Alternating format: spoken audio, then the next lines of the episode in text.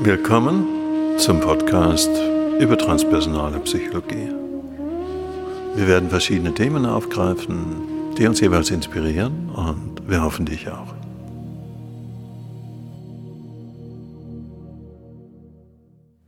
Ja, Schwerpunkt ähm, dieser nächsten zwei Tage ist Thema Emotion.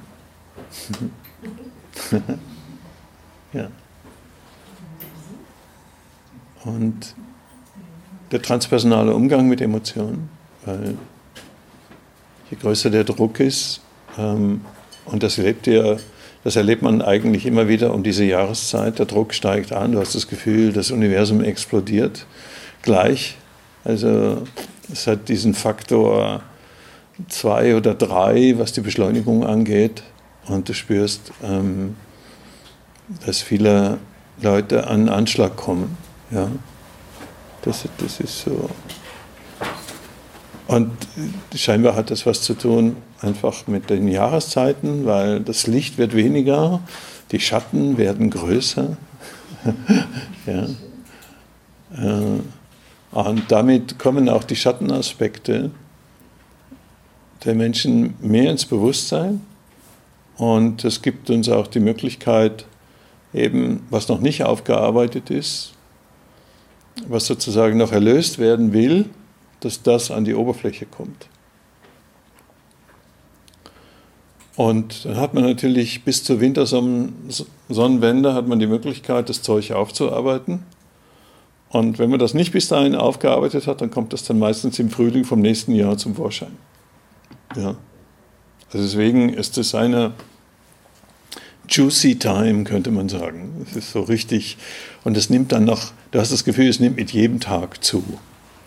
Also ja, der Stress im Verkehr, der Druck, die Termine, das, das ist so. Und das bringt natürlich automatisch ähm, eine andere Energie, viel mehr Spannung. Und äh, die Physiotherapeuten und die Osteopathen und die Psychotherapeuten, das ist so Hochkonjunktur. Also die Termine sind ausgebucht. ja, da schreien alle nach Hilfe und eben Rückenprobleme, Magenprobleme, Halsprobleme, Eheprobleme. Das alles, alles nimmt exponentiell zu bis zum Fest des allgemeinen Wahnsinns, auch Weihnachten genannt, des kollektiven Wahnsinns, ja.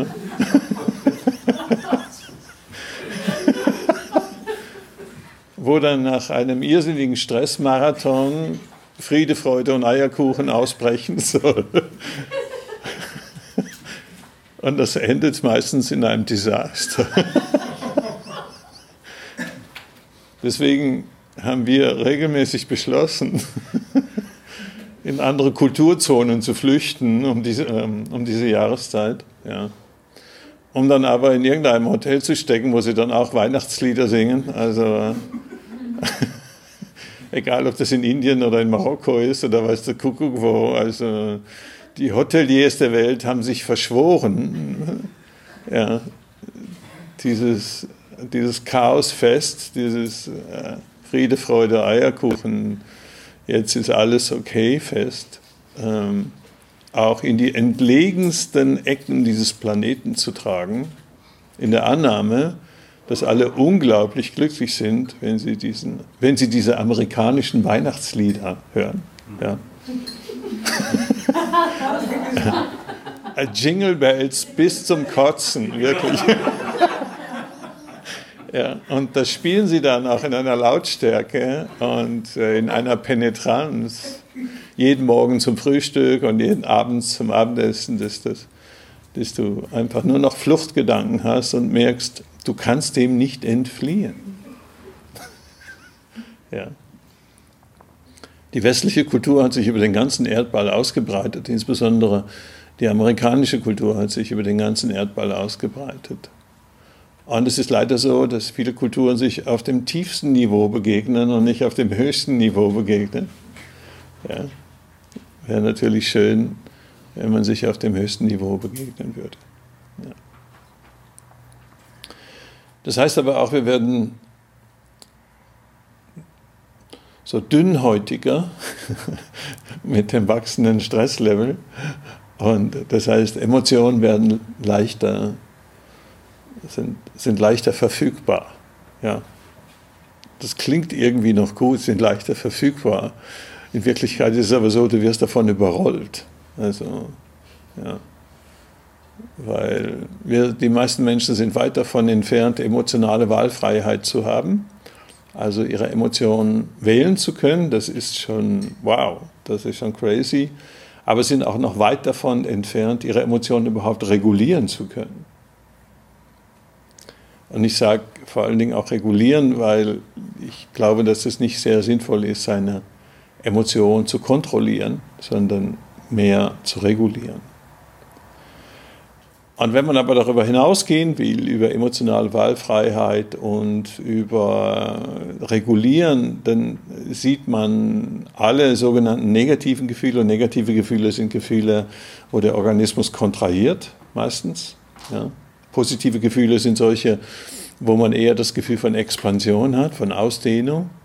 Also Angst, Wut, Ärger, das sind alles so Zustände, wo halt der Organismus kontrahiert. Und natürlich bringt es einen in Kontakt mit dem Schmerzkörper und es bringt einen auch in Kontakt mit den Altlasten der eigenen Vergangenheit.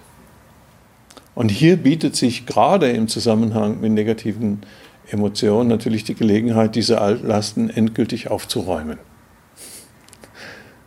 sich derer zu entledigen. Weil wenn du sie nicht entledigst, dann kommen sie wie ein Pop-up-Menü immer wieder an die Oberfläche und du kannst dann natürlich versuchen, in einer heilen Welt zu leben, wo niemand deinen Schmerzkörper triggert, ja, sozusagen dich einigeln, dich schützen, äh, dich sozusagen als Eremit irgendwo auf einer Insel zurückziehen in der Hoffnung, dass niemand deine Kreise stört, also dass niemand deinen Schmerzkörper aktiviert. Aber dann ist es halt so, dass der Schmerzkörper sich von innen aktiviert. Ja. Dass dann, egal, egal was gerade passiert, halt das Teewasser, was nicht kocht oder irgendwas, was runterfällt oder irgendwas, was der andere tut oder sagt, mit dem du da zusammen bist, das bringt dich dann auf die Palme. Ja, das ist dann, deswegen ist die radikalste Strategie im Umgang mit negativen Emotionen, ist sie wirklich nach innen zu verfolgen und zu schauen, was ist die eigentliche Ursache. Und insofern kann der bewusste Umgang mit negativen Emotionen wirklich helfen, dich zu befreien. Und äh, vor allen Dingen auch, wenn du Emotionen energetisch verstehst und nicht kognitiv, also nicht versuchst, sie zu rationalisieren, zu analysieren, mit deiner linken Hemisphäre versuchst, irgendwie ein Konzept zu finden, dir zu erklären, warum du so durchgeknallt bist. Ja, das beruhigt dich zwar für zweieinhalb Sekunden, aber es verändert deinen emotionalen Zustand nicht. Und ich hatte ähm, letzte Woche ein, ein Seminar, wo ich, wo ich auch eine Gruppe hatte, na, diese Woche. Und da habe ich gefragt, naja, was hast du denn von deinen Eltern gelernt im Umgang mit negativen Emotionen? Und da sagte eine Spanierin, ah, das ist ganz einfach. Wenn meine Mutter sauer war, dann war sie eine Stunde lang nicht gesehen. Sie hat sich entzogen, sie war weg. Ja? Und dann nachher, wenn sie sich wieder beruhigt hat, dann ist sie wiedergekommen. Ja, und dann hat man darüber geredet. Und das mache ich auch. Wenn ich wütend bin mit meinem Mann, dann kann ich mal eine Stunde weg sein. Das können auch mal drei Stunden sein, ja, wo ich weg bin. Und dann nach drei Stunden, dann komme ich wieder zurück und dann reden wir miteinander. Und das ist natürlich einerseits ist es eine legitime Strategie, aber andererseits zeigt es uns auch, dass es nicht so einfach ist, Abstand zu haben zu den eigenen Emotionen. Abstand zu haben zu den eigenen, zu den eigenen Gedanken ist schon eine ziemliche Hausnummer, ist schon schwierig genug. Und es ist auch der Kern im Prinzip des transpersonalen Coachings oder der transpersonalen Philosophie ist, dass ich ja ähm, weiß, Identifikation ist eine Falle und ich werde von allem beherrscht, womit ich mich identifiziere. Das heißt, wenn ich mich mit meinen Gedanken identifiziere, werde ich von meinen Gedanken beherrscht. Und der Kern ist im Prinzip ja nicht die, die Art der Gedanken zu verändern, also die Inhalte zu verändern, irgendwas anderes zu glauben, sondern eigentlich die Beziehung zu meinen Gedanken zu verändern. Und sie als etwas zu sehen, was ja ein Teil von mir ist oder was nicht mal ich bin. Ich bin nicht meine Gedanken. Das sind einfach Algorithmen, die durch mein Bewusstsein laufen. Ja. Mit den Emotionen ist das nochmal eine ganz andere Hausnummer, weil Emotionen haben die Eigenschaft, deinen ganzen Organismus zu überschwemmen. Sie sind Ganzkörpererfahrungen. Also sie finden nicht nur in deinem Kopf statt, sondern sie finden in deinem ganzen Körper statt. Ja.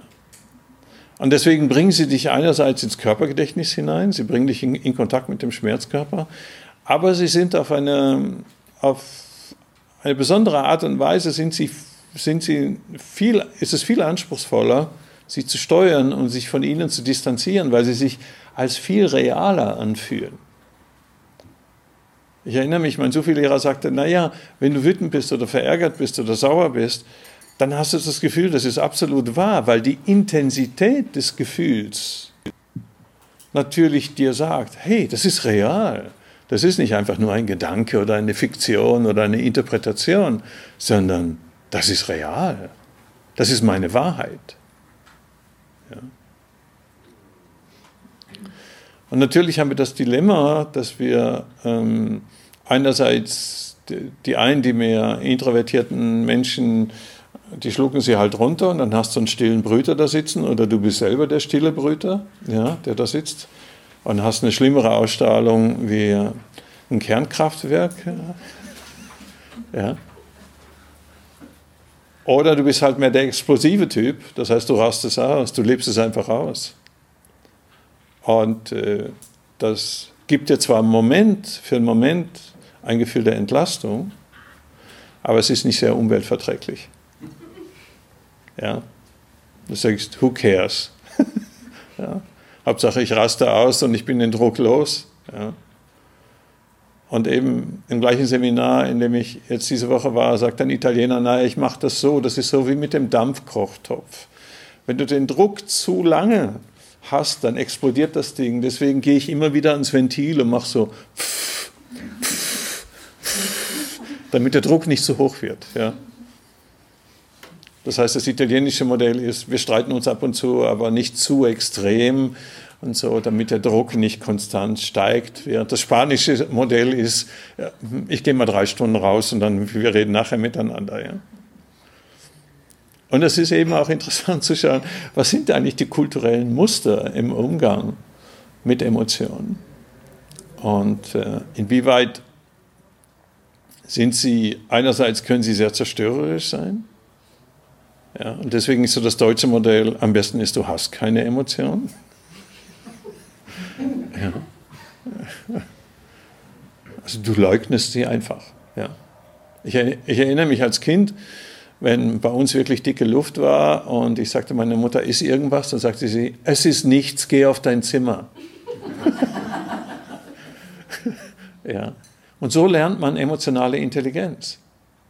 Weil deine Intuition, also dein Gefühl, dass da irgendwas ist, wird eigentlich geleugnet. Und du fragst dich, naja, das stimmt ja irgendwas nicht, oder? Ich spüre was, aber ich darf das nicht spüren und ich muss auf mein Zimmer gehen. Warum muss ich auf mein Zimmer gehen? Irgendwas stimmt doch hier nicht, ja. Und deine Lebensqualität, vor allen Dingen deine Beziehungsqualität, hängt sehr stark davon ab, wie du mit Emotionen umgehst. Und die transpersonale Psychologie gibt ein bisschen Antwort darauf, und natürlich auch in vielen spirituellen Traditionen wird einfach gesagt, naja, nimm es wahr, nimm es achtsam wahr und lass es wieder gehen. Es ist halt nicht so einfach, wenn du wirklich wütend bist und sagst, okay, ich nehme das jetzt wahr und ich lasse es wieder gehen. Ja, ich lasse es jetzt wieder gehen. einfach ist es eben nicht, es wieder gehen zu lassen. Und es ist kein Zufall, dass natürlich der größte Stressfaktor auch in Beziehung ist die schlechte Laune des Partners. 43 Prozent aller Frauen sind am meisten gestresst von der schlechten Laune, von der schlechten Stimmung ihres Partners und 45 Prozent aller Männer sind am meisten gestresst von der schlechten Laune ihrer Partnerin. Ja. Und das hängt damit zusammen, dass Emotionen halt so intensiv sind und so stark sind, dass sie eine ziemlich große Reichweite haben. Also man sagt so zwischen 8 und 12 Metern. Also der ganze Raum kann angefüllt sein von deiner Stimmung oder von der Stimmung des anderen. Ja, am besten ist ein großes Haus mit vielen Zimmern. Ja, genau, das ist, ein, das ist eine gute Idee. Ja. Und äh, wo man sich zurückziehen kann und so. Und deswegen sind natürlich Emotionen sind einerseits ein Stressfaktor und andererseits können sie dir aber auch, wenn du weißt, wie damit umgehen, fünf bis zehn Jahre Meditation sparen. Und das werden wir genauer anschauen, warum das so ist. Weil die guten Emotionen, die Primäremotionen, die lösen dich auf. Und letztlich geht es ja in der transpersonalen Psychologie darum, dass das kleine Ich sich auflöst. Ja. Von der Kraft, die alle Menschen bindet, befreit der sich der sich überwindet oder wie man im Zen sagt, äh, you have to become somebody before you can become nobody. Also du brauchst eine funktionierende Ich-Struktur, das ist okay, damit du auch dich auseinandersetzen kannst, aber dann geht es darum, über diese Ich-Struktur hinaus zu wachsen und sie aufzulösen. Und die primären Emotionen, die halt wirklich wie Salzsäure sind und ein kleines sich auflösen, sind halt Traurigkeit, Angst und Ohnmacht. Und das will keiner spüren. Und deswegen werden wir uns auch intensiver mit solchen Emotionen auseinandersetzen und, und schauen, was gibt es für Strategien im Umgang mit diesen sogenannten negativen Emotionen ja, oder eher konfliktreichen oder schwierigen Emotionen. Wo finden sie ihren Ursprung? Wie können sie uns helfen?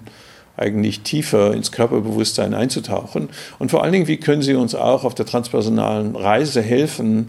Das ist wie ein Paradox, dass wir tief in sie eintauchen und dadurch lernen, wirklich ins, ins Nichts, ins Sein, in die tiefen Dimensionen des Augenblicks, in tiefe, ekstatische, energetische Zustände einzutauchen. Und das kann natürlich auch sehr hilfreich sein wenn man mit Menschen arbeitet, die halt sehr belastet sind. Und es kann vor allen Dingen einem auch sehr helfen, wenn man selber sehr belastet ist, weil man dann weiß, äh, wie man mit solchen Situationen umgehen kann.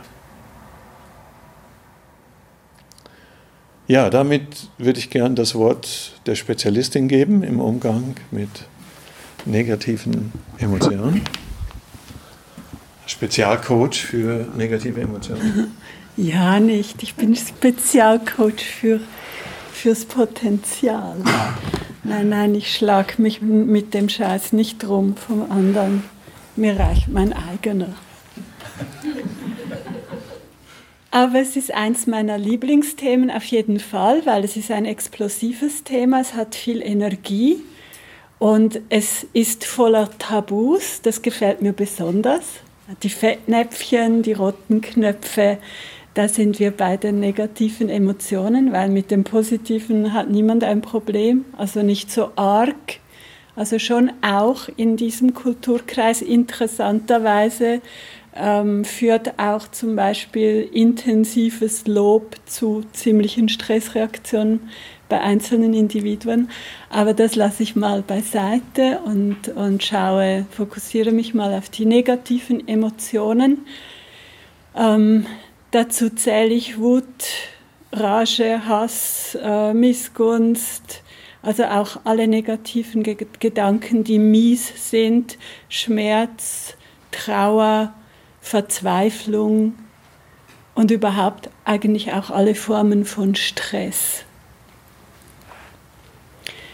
Und ähm, Emotion, das Wort ist schon sehr hilfreich, weil Emotion, das Wort Motion ist drin, das heißt Bewegung. Das heißt, hier haben wir für mich ähm, eine Brücke ist, die Emotionen sind Boten. Im alten Rom wurden sie umgebracht, wenn sie schlechte Nachrichten brachten.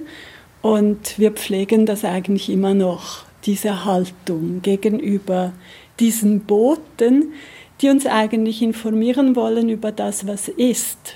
Also sie bringen etwas ins Bewusstsein mit dieser Kraft, die sehr unangenehm ist, weil sie intensiv ist, weil sie auch Informationen mit sich trägt, die wir vielleicht nicht hören wollen, wo wir nicht bereit sind, uns das anzuschauen, uns das anzuhören. Aber Emotionen geben eigentlich nie auf. Das heißt, bei jeder Gelegenheit poppen sie wieder auf, sie aktivieren sich wieder und versuchen es wieder und wieder und wieder. Äh, das heißt, es sind sehr widerstandsfähige Tiere, nenne ich sie. Nicht meine nenne ich meine Tiere und es sind für mich wertvolle Wesen. Das heißt, schöne, schöne Raubtiere, sehr gefährlich aber sehr treu, sehr verlässlich. Auch schöne Hunde, auch schöne Gänse, also alles, alles Tiere, die anschlagen, sobald auch nur irgendwer daran denkt, einen Übergriff zu starten zum Beispiel. Das heißt, meine sind so sensibel, dass ich spüre, weil sie sich, sie, sie sich sofort melden, wenn auch jemand nur daran denkt, einen Übergriff zu starten. Das heißt, ich bin schon informiert und kann dann eigentlich schon reagieren. Ich kann sagen, vergiss es, don't even think about. Schicke ich dann telepathisch zurück, so wie, no way, das ist meins, vergiss es, erarbeite es dir selber, mach was, äh, du du hast deine, dein Potenzial selber zur Verfügung, das ist hier mein Territorium. Und das sind für mich die negativen Emotionen halten das eigene Territorium frei. Und deswegen sind sie für mich wertvoll.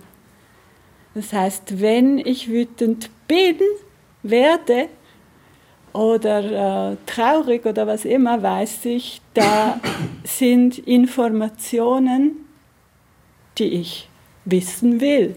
Ich will wissen, was los ist in mir, was vielleicht passiert ist. In Bezug auf Trauer in der Regel ist etwas irgendwann passiert, meistens in meiner frühen Kindheit, was mich betrifft.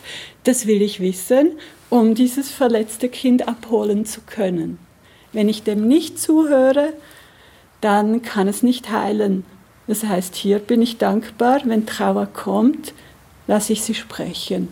Und das ist eigentlich die zweite Intervention. Das heißt, das erste ist überhaupt negative Empfindungen zuzulassen, zu realisieren, die bringen mir Informationen, die wichtig sind für meine Entwicklung, für mein Bewusstsein. Und der zweite Schritt ist, ihnen Raum zu geben und ihnen zuzuhören. Was ist so schlimm? Was macht mich so wütend, was macht mich so neidisch, was macht mich so traurig, ähm, was ist passiert? Oder wovor habe ich Angst, was könnte passieren. Und sie sprechen zu lassen ist wirklich eine Kunst, weil wir es nicht gewohnt sind, wir sind nicht trainiert, unsere Wahrheit zu sprechen. Und hier sage ich, ähm, zuhören, was ich wirklich fühle und denke. Hier geht es um Authentizität, um Zensurfreiheit. Kann ich mich dahin entwickeln und entspannen, mir das wirklich anzuhören, was diese Teile in mir sagen, weil sie sprechen, wenn man sie dann lässt, eine sehr klare und für sozialisierte Menschen, wie wir es sind, eine sehr brutale Sprache. Und das ist im ersten Moment erschreckend für, uns, für unser Erwachsenen-Ich, aber da habe ich für mich die Brücke gebaut, dass es in der Regel Kleinkinder sind, die hier sprechen. Also wenn ich mir vorstelle, es ist äh, zum Beispiel mein kleiner, ähm, mein, wie heißt das? Tamina, was sind das? Ist ein Enkel. Mein Enkel. Wenn das mein kleiner Enkel ist, ähm, dann ist das nicht so schlimm. Dann kann ich das stemmen, weil er ist klein, er ist drei, er ist vier. wenn ich mir vorstelle, das ist jetzt ein erwachsenen Ich, das, äh, das vernünftig sein sollte und rational und eben eine Distanz haben sollte zu seinen Gefühlen und Gedanken, dann tue ich diesem Teil in mir Gewalt an, weil das nicht so ist in der Regel. Ist das einfach ein, ein kleiner, noch nicht entwickelter Teil, der sich nicht sicher fühlt, der aus der Angst heraus agiert. Und hier muss ich das einschätzen können und Raum haben für diese Direktheit eines Kleinkinds. Ein Kleinkind kann zu seiner Mutter in der Trotzphase sagen, ich hasse dich, du blöde Kuh, hau ab, ich will dich nie wieder sehen und ich wünschte, du wärst tot kann dieses Kind sagen und meint es auch in diesem Moment. Natürlich ist es ein Wesen, das verzweifelt ist in dem Moment, wenn es es sagt, weil es ist in einer Ambivalenz. Einerseits will es, dass, dass dieser Störfaktor Mutter, diese strenge Entität oder was immer verschwindet, aber auf der anderen Seite hat es natürlich eine riesige Angst, weil es steckt in einer, e-, einer enormen Abhängigkeit zu diesem Wesen.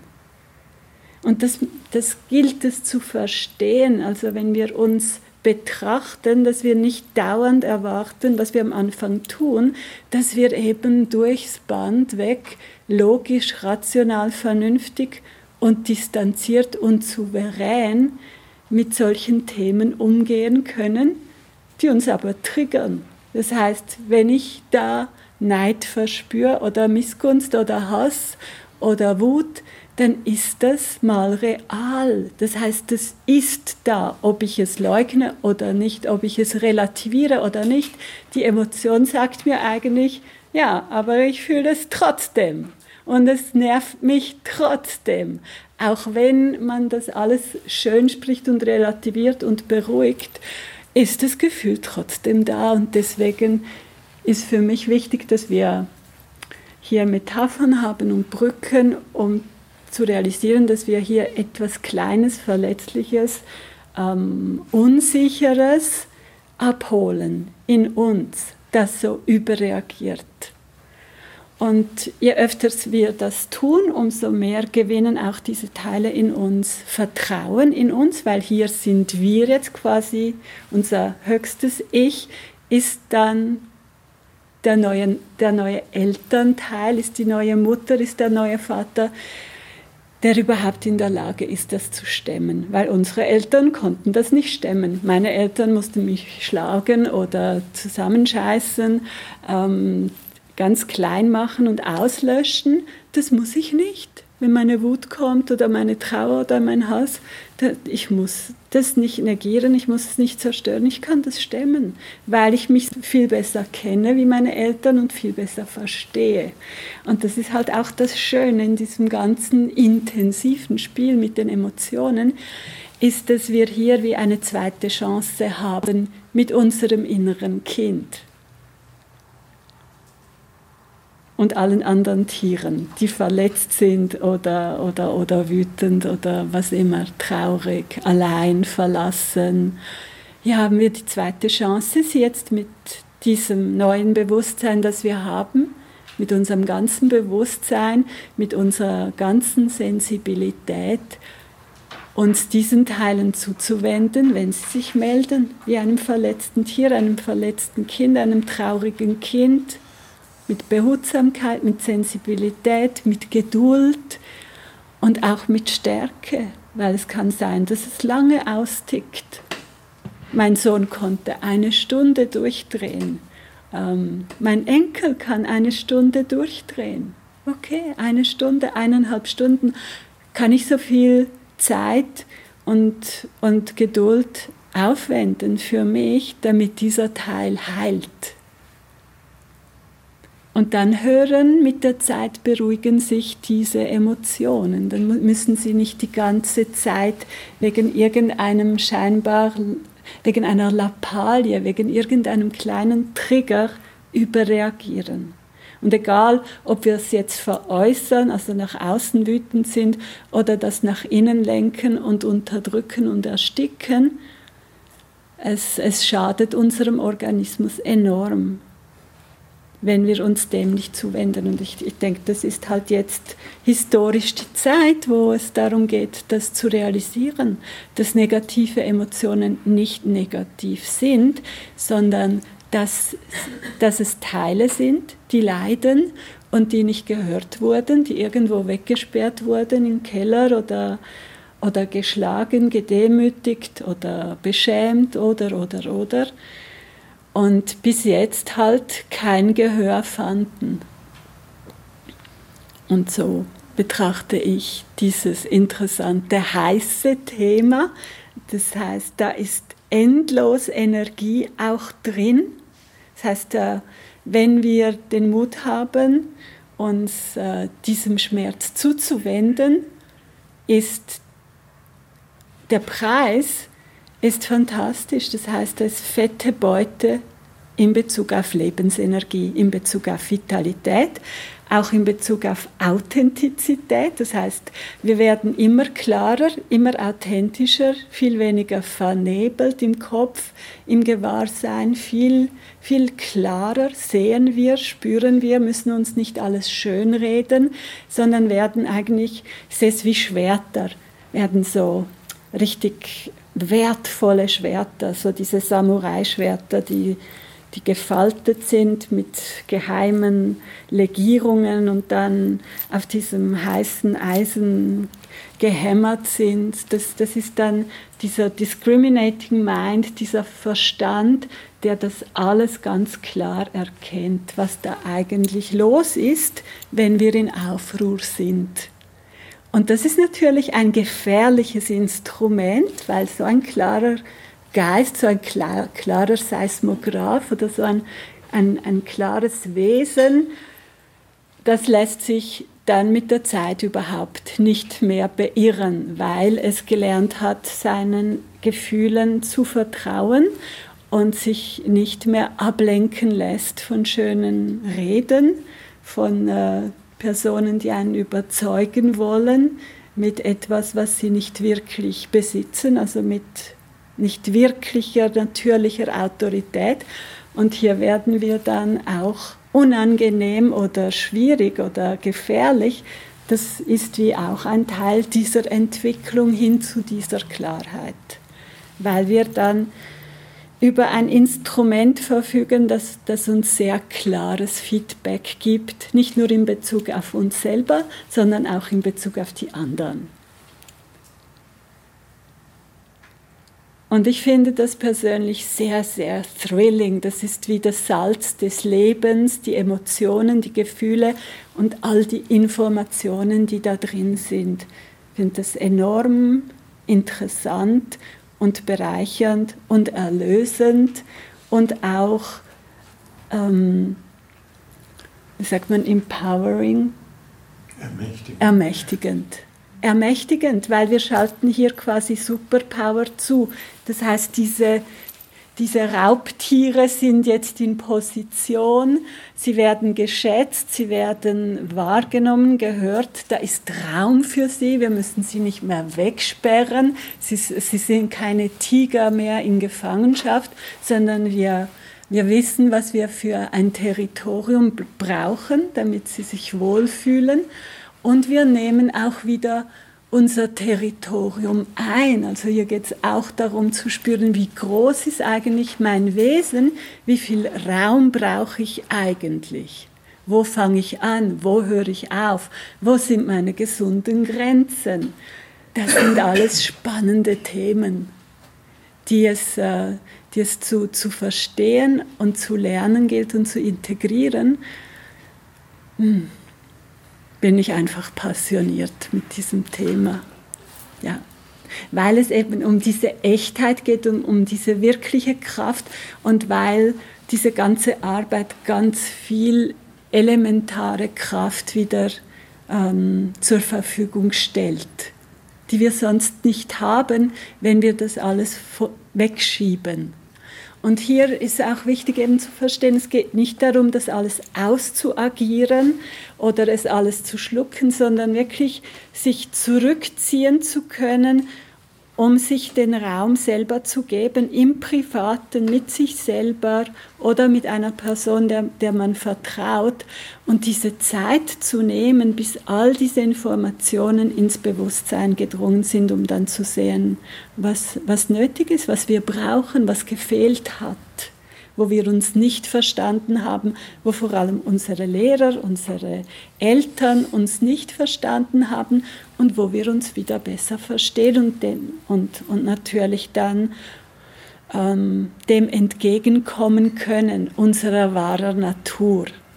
Und ich vergleiche das auch äh, gern oft mit Tieren. Das heißt, wenn ich zum Beispiel in einem Kaninchenstall geboren werde und meine Eltern denken, sie sind Kaninchen und ich denke, ich bin ein Kaninchen, dann sind ja Kaninchen sehr, sehr süße Wesen, sehr süße Tierchen, die äh, überhaupt nicht furchteinregend, äh, äh, furchterregend sind. Aber wenn ich Emotionen habe wie ein Tiger und ich werde bestraft dafür, dass ich mich, mich aufführe wie eine Wildsau, ähm, dann denke ich, ich bin ein böses Kaninchen. Und jetzt ist die zweite Chance, es wirklich zu erkennen, nein, ich bin ein großartiger Tiger. Und meine Eltern dachten, sie seien Kaninchen, sie sind wahrscheinlich auch keine, aber auf jeden Fall erkenne ich, ich bin kein Kaninchen, also zumindest nicht die ganze Zeit, vielleicht ab und zu. Aber ich bin in meiner Natur kein Kaninchen, ich bin ein Tiger, das heißt, ich habe hier gefährliche Energien und ich brauche viel Raum und ich muss ab und zu rumbrüllen und, und, und, was immer dazu gehört, zu, diesem, zu, zu dieser primären Energie, die es zu erkennen gibt, die die Eltern nicht stemmen konnten und zu schauen, wie kann ich das stemmen? Dass ich so wütend werde, dass ich explodieren könnte und dass ich ihn umbringen könnte. Wie, wie bewerkstellige ich das, dass das alles nicht passiert und ich aber trotzdem verstehe, was denn hier passiert ist? Und da haben wir viele lustige Geschichten. Was alles passieren kann an der Oberfläche, was dann zu einem äh, totalen Desaster führt und, und zu einer Situation, die völlig eskaliert und ausartet und wie man das dann trotzdem überlebt. Das ist halt der Thrill. Und, und ähm, ja, da breche ich eine Lanze für Emotionen, wirklich missverstandene Kräfte, die wunderbare Alliierte sind. Einfach eben nicht umbringen, die Boten, sondern sie wertschätzen, ihnen danken und dann kommt das alles gut. Ich bin eher das Kaninchen, aber auch nicht. Und ich denke, ein gutes Beispiel ist, äh, wenn, wenn dir jemand auf dem Fuß steht und macht einen Übergriff ja, und steht auf dem Fuß, dann kannst du sagen, naja, das ist mein Karma oder dass einer auf meinem Fuß steht. Ja, das ist wahrscheinlich in meiner Kindheit sind mir schon Leute auf den Füßen gestanden und eigentlich tut es meinen Füßen ja auch gut. Das wäre so eine Art von Reframing. Ja. Da werden sie trainiert. Ja, ich kann auch sagen, naja, also woher habe ich dieses Muster? Hat das schon, haben das meine Großeltern auch schon, waren das auch schon Fußabtreter? Ja, vielleicht komme ich aus einer Familie von Fußabtretern. Und so, vielleicht muss ich mal zum Psychologen gehen und sagen, warum treten mir Leute dauernd auf die Füße? Ja? Und ich kann das analysieren und konzeptualisieren und kann versuchen, meine Wut zu rationalisieren ich kann aber auch sagen, dem Typ, der auf meinem Fuß steht, hau ab. ja. Das heißt, häufig ist es ja so, dass negative Emotionen Übergriffe sind.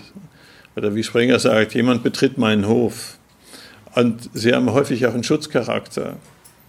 Und wir haben aber die Tendenz, eben vor allen Dingen, wenn wir sehr entgegenkommend sind, ein anderes Wort dafür heißt auch vielleicht selbstverleugnend sind und sehr zuvorkommend sind, dass wir eben aggressionsgehemmt sind und dass wir das gar nicht zulassen und dass wir Übergriffe zulassen. Also so Muster, wo wir mehr und mehr Übergriffe zulassen und irgendwann explodieren wir und der andere sagt, was bist du für ein Monster? Ja, das ist ein sehr typisches Muster, was vor allen Dingen viele Kaninchen haben. ja, die eigentlich keine Kaninchen sind, aber mit denen man alles Mögliche machen kann, bis halt die Wildsau rauskommt. Ja, das Aufstauen, Aufstauen, Aufstauen, Aufstauen und dann explodieren. Ja. Und eben die, den Symbolcharakter von ne, sogenannten negativen Emotionen zu verstehen, statt zu versuchen, sie irgendwie loszuwerden, so schnell wie möglich durch Meditation oder durch gute Musik oder durch Alkohol oder durch was auch immer. Und das ist das, was im Prinzip unsere Kultur oft macht. Ist so, schau, schau doch, dass du wieder gut drauf bist. Ja? Mach doch einfach das. Ja, jetzt geh eine Stunde laufen und so. Wenn du gelaufen wirst, nachher ist es wieder okay. Du machst dein Sportprogramm oder du schaust bis zur Besinnungslosigkeit Fernsehen oder du räumst den Kühlschrank leer, dann nachher fühlst du dich auch wohl. Ja, oder du isst drei Tüten Pommes-Chips und trinkst fünf Flaschen Bier, nachher hast du auch kein Problem mehr mit Übergriff, ja, weil du spürst sowieso nichts mehr. Also da haben wir hunderttausend Strategien entwickelt, das zu verdrängen oder das zu konzeptualisieren. Und das ist oft das Dilemma, wir verstehen sie nicht. Und so, die Tamara hat das so schön gesagt, wir, wir bringen eher den Boten um ja, und sagen, nein, nein, da, ist überhaupt kein Bote, es ist alles okay, ja, statt wirklich zu verstehen, was wollen mir diese Emotionen sagen. Und das ist spannend zu sehen, dass wir eigentlich alles in uns haben, wenn wir lernen, diese Emotionen wirklich zu begreifen. Und für mich, eine, ich glaube, der größte Sprung den ich überhaupt in meiner Entwicklung gemacht habe im Umgang mit Emotionen, ist, sie energetisch zu verstehen. Also mich nicht zu verlieren als Psychologe im Analysieren und Konzeptualisieren und Reframing und all die Techniken, die es da gibt in unterschiedlichen psychologischen Traditionen und Theorien, sondern sie wirklich energetisch zu verstehen. Wenn ich sage, energetisch zu verstehen, dann meine ich nicht einmal sie zu verstehen, sondern sie energetisch zu erforschen. Wo sind sie in meinem Körper und wie fühlen sie sich an? Und äh, wir haben halt dieses Schmerzvermeidungsprogramm, also wir wollen sie nicht spüren. Und das ist einer der, der Handicaps, die wir haben, dass wir sie nicht spüren wollen. Und weil wir sie nicht spüren wollen, weil sie unangenehm sind, ähm, sind sie im Untergrund. Ja? Und du findest sie auch im Untergrund häufig in, in den Beziehungen halt. Sie schwelen, ja, so lange, bis es nicht mehr auszuhalten ist. Und meine Mutter kriegte dreimal im Jahr Nervenzusammenbruch. Ich wusste nicht genau, was das war. Ich wusste einfach, dass es gut war, dann nicht in ihrer Nähe zu sein. Ja? Keine Ahnung. Ja. Und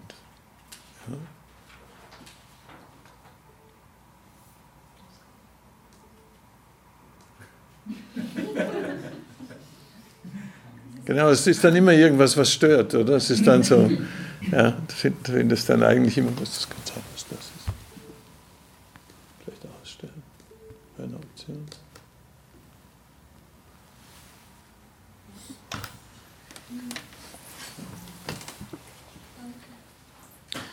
Und das Interessante ist, dass ja in den meisten spirituellen Traditionen spielen Emotionen überhaupt keine Rolle.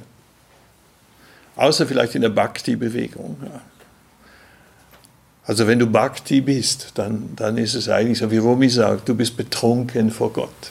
Du bist, dein Herz bricht und, und du tanzt in Ekstase, weil du hast nur diese tiefe Sehnsucht der Vereinigung mit dem Göttlichen. Das ist die Bhakti-Bewegung. Die in Indien auch so irgendwann 15., 16. Jahrhundert ihren Höhepunkt hatte. Also mit Kabir und, und eben auch so den Mystikern, die, die die wirklich übers Herz gegangen sind, was häufig auch der, der leichtere Weg ist, was der einfachere Weg ist als der Weg über den Verstand. Ja? Und dazu gehört zum Beispiel Singen, also Bhajans oder, oder in der islamischen Tradition oder sind, sind es diese Ghazals, also das sind diese Gesänge oder da singt man. Man singt zu Krishna oder zu Allah oder so und dann, dann kommen die Leute in Ekstase. Ja, das ist dann und das ist auch, das ist auch ein Weg. Das ist, das ist ein Weg, der, der vielleicht uns in Europa nicht so entspricht, aber es ist auch ein Weg, der dich über das Herz, über die Emotionen, über die Leidenschaft, über die, tiefe Sehnsucht nach einer Verschmelzung mit der Seele oder mit dem Göttlichen in einen ekstatischen Zustand bringen kann. Ja. Aber meine Erfahrung ist halt, dass wenn du diese sogenannten negativen Emotionen, also wenn du nur eine ganz schmale Bandbreite hast da, und du versuchst sie möglichst zu vermeiden und du hast keinen Raum auch für die sogenannten schwierigen Emotionen, dann öffnet sich auch der Raum nicht für die ekstatischen Emotionen. Ja, dann, dann ist so. Und vor allen Dingen, wenn du deine Verletzlichkeit nicht zulässt und deine Traurigkeit nicht zulässt, wenn du dein Herz nicht brechen lässt, wenn du deine Tränen nicht zulässt, oder, dann, dann kann dein Herz auch nicht brechen in, in, diesem, in dieser Sehnsucht, die wir haben, die in uns ist, die in jedem von uns ist, nach, nach dieser göttlichen Vereinigung. Und die ist in jedem von uns. Und das sieht man halt, dass, dass viele Menschen, dann vor allen Dingen, wenn sie älter werden, sie, sie erstarren in ihren Beliefs, in ihren Konzepten, in ihren Ideen und, und sie, sie holen sich nicht diese Verletzlichkeit, sie holen sich nicht diese Tränen zurück, sie lassen ihr Herz nicht brechen. Und wenn du dein Herz nicht brechen lassen kannst, dann eben dann irgendwie, dann kann das Licht da auch nicht durch, ja.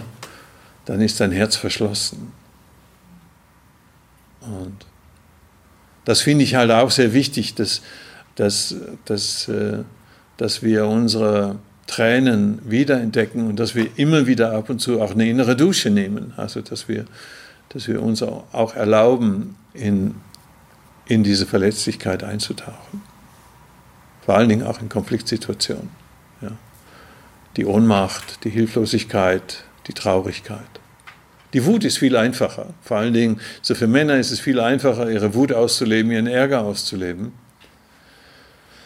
Aber es ist dann schwieriger, eigentlich zu schauen, was ist da drunter oder die Primäremotion von Angst, von Ohnmacht, von Traurigkeit wirklich zuzulassen. Und viele bleiben da stehen, bleiben bei diesem Ausdruck von Wut und Ärger stehen und halten sich für sehr emotional, aber trauen sich nicht, diesen Schritt zu machen in diese Primäremotionen hinein. Wie viel primäre Emotionen gibt es? Naja, es gibt unterschiedliche Theorien darüber, aber so aus meiner Erfahrung, Angst löst dich auf. Angst ist auflösend. Angst ist wie Salzsäure, das löst dich auf.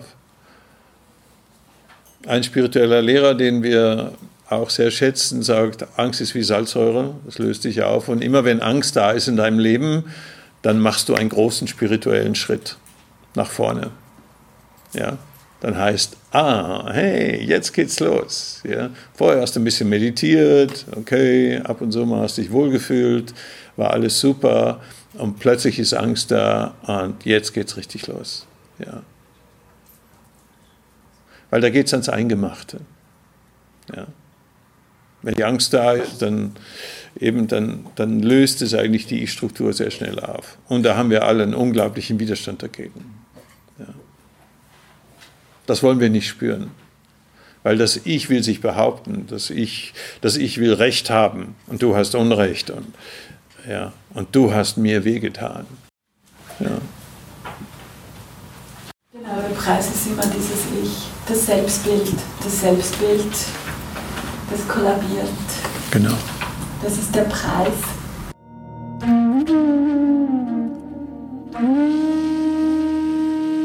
Vielen Dank für die Aufmerksamkeit. Weitere Infos zur transpersonalen Psychologie findest du auf der Webseite mindchange.ch und weitere Infos zu Meditationstechniken und zu unserem App Silence Finder findest du auf der Webseite silencefinder.com.